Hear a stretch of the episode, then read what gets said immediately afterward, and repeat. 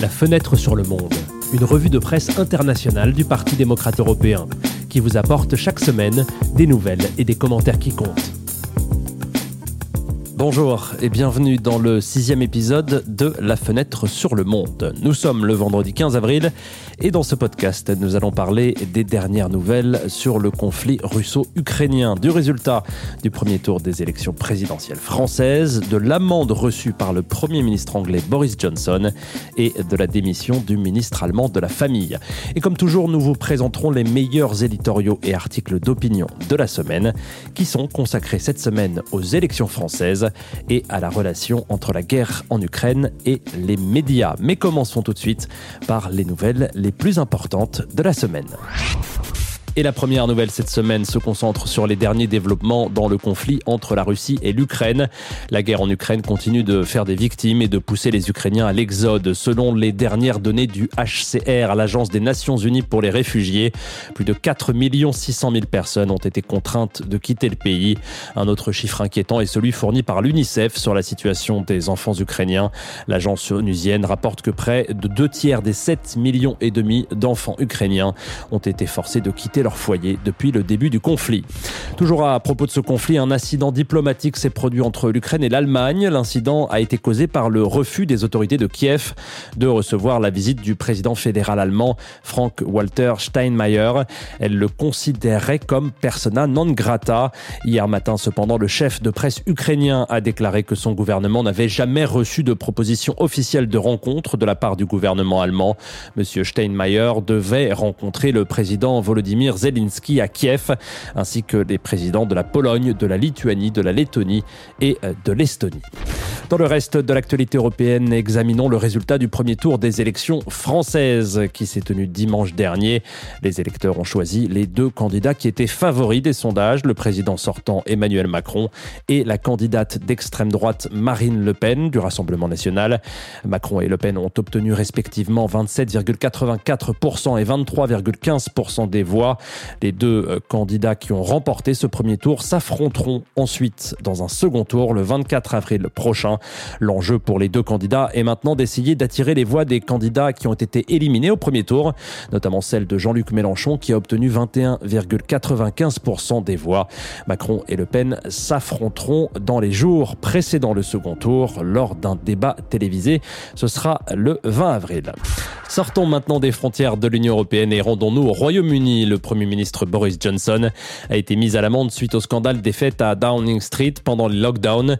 Boris Johnson ainsi que d'autres membres du gouvernement et de son personnel ont été condamnés à une amende pour avoir participé à plusieurs fêtes organisées entre 2020 et 2021 alors que le confinement était en vigueur dans le pays. Les fêtes auraient eu lieu à Downing Street, la résidence et le bureau du Premier ministre.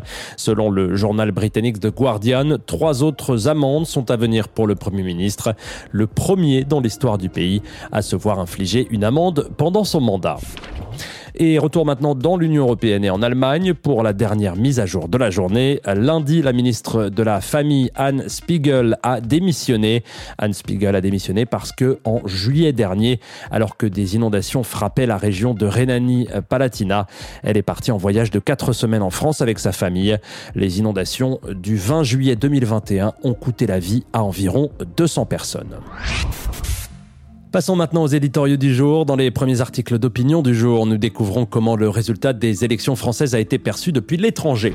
Nous commençons par le journal allemand Süddeutsche Zeitung. Pour Stéphane Ulrich, le résultat des élections montre que les partis les plus radicaux gagnent de plus en plus de soutien dans la politique française. En revanche, les partis plus traditionnels, tels que les conservateurs et les socialistes, qui ont alternativement gouverné la France depuis De Gaulle, dit le journaliste, apparaissent seulement loin derrière dans les résultats de dimanche. Le bouleversement politique qui a commencé il y a 5 ans est maintenant terminé, affirme Ulrich. Le journaliste allemand se dit convaincu que Macron remportera le second tour, même si d'après lui, le président n'a pas réussi à remplacer les partis conservateurs et socialistes, porteurs de l'État dans le sens positif du terme, par une nouvelle structure. Par ailleurs, malgré ses succès dans la gestion des crises européennes, le président apparaît pour de nombreux Français comme distant et inaccessible, affirme Ulrich. En conclusion, il espère que Macron sera en mesure de remédier à ses faiblesses, car cela profite également à l'Europe. Un fait certainement curieux de cette campagne électorale a été l'absence presque totale d'Emmanuel Macron dans la campagne. Cet aspect et ses conséquences possibles sur le second tour ont été analysés par Javier Carbonel et Bernardino León Reyes dans les pages du journal espagnol El País. Selon euh, les chroniqueurs, la stratégie de Macron repose sur trois piliers. Le premier, le déplacement de la politique fiscale du gouvernement vers la droite pour attirer l'électorat de Valérie Pécresse et de LR. Le deuxième, la meilleure campagne est celle qui n'en a pas l'air et utiliser ainsi la gestion de la guerre en Ukraine pour justifier son absence. Et enfin, jouer sur la peur de voir arriver le loup de l'extrême droite afin de mobiliser le vote autour de sa candidature. D'ici au second tour, cependant, nous allons assister à une campagne différente, disent les journalistes, dans laquelle les deux candidats font appel à l'électorat de gauche, mais en adoptant des stratégies différentes pour y parvenir. Nous ne serons que dans deux semaines si Macron trouvera à nouveau la stratégie gagnante ou si les citoyens français miseront sur le loup, déclare les deux journalistes en conclusion de l'éditorial. Le second tour entre deux candidats aussi différents rappelle à bien des égards le vote du Brexit de 2016. C'est le constat de Zoé Williams, journaliste pour le Guardian. J'ai envie de dire aux Français, ne le faites pas. Mais tout ce que nous pouvons faire, c'est regarder les élections depuis les coulisses, titre éloquemment l'éditorial britannique. Les gens ne s'intéressent souvent qu'aux élections de leur propre pays, affirme Mrs. Williams. Alors quelle pourrait être la raison de cet esprit de clocher politique, comme l'appelle la journaliste? Serait-ce dû aux différents systèmes électoraux et politiques? Non, dit-elle motivation est plutôt le fait que l'impuissance est extrêmement douloureuse. Il est déjà difficile de croire que vous pouvez influencer la politique de votre pays, écrit Williams, ce qui crée un sentiment d'impuissance. Et c'est encore pire lorsque vous suivez une élection qui vous tient à cœur, même à moitié dans un pays étranger. Même si nous souhaitons qu'un pays voisin ne répète pas nos propres erreurs, comme c'est le cas avec le vote du Brexit, conclut Williams, vous avez peut-être fait toutes les erreurs qu'ils sont en train de faire, et pourtant votre conseil ne compte pour rien. Le vote des Français a également été commenté par le président du Parti démocrate européen et allié d'Emmanuel Macron, François Bayrou, qui a déclaré c'est un incroyable démenti à tous ceux qui prétendaient que le président de la République n'avait plus la confiance des Français. Le secrétaire euh, du PDE, Sandro Gozzi, a également indiqué pour sa part, je cite, que Macron représente une vision républicaine et pro-européenne. La deuxième série de commentaires de la journée portera sur les relations entre les médias et la guerre en Ukraine. La vérité est la première victime de la guerre. Tel est le titre de l'éditorial de Colette Brackman paru dans le journal belge Le Soir. Comment s'informer sur le contexte général et conserver une indépendance sur le terrain pour que notre témoignage ait de la valeur s'interroge la journaliste. Il faut d'abord étudier l'histoire des peuples et des pays afin de ne pas débarquer en territoire inconnu, affirme-t-elle. Et ensuite, mettre de côté toutes les connaissances acquises pour privilégier les détails apparemment insignifiants qui ne prendront leur véritable dimension que bien plus tard. Le reporter sur le terrain se place au même niveau que les hommes, le journaliste donnant la parole aux victimes ignorées et à leurs souffrances. Comme un tailleur, le reporter de terrain, je cite, tisse des fils qui peut-être susciteront ensuite l'empathie, la solidarité, en essayant de rester au plus près de la réalité et de la raconter. Les fake news sont aussi un nouvel ennemi des reporters, affirme l'éditorialiste.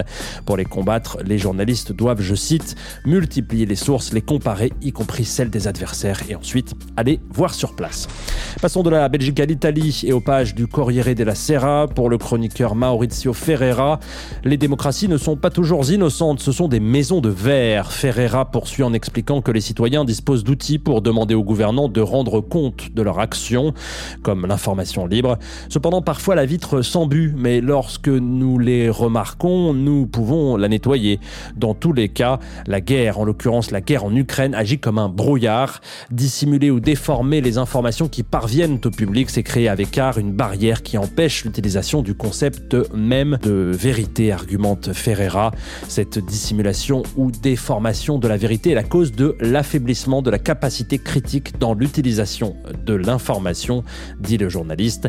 La manipulation de l'information, conclut-il, peut même atteindre le point de devenir le premier pas en direction de la démocratie dite illibérale. Pour le dernier article d'opinion de la journée, nous traversons l'océan et nous nous rendons aux États-Unis. Dans le Boston Globe, Martin Rook, chercheur à la Harvard Kennedy School, analyse la méfiance des jeunes à l'égard de l'information grand public. Un sondage récent suggère qu'environ la moitié des répondants américains de moins de 30 ans n'ont pas plus euh, de sympathie pour l'Ukraine, constate d'emblée le chercheur.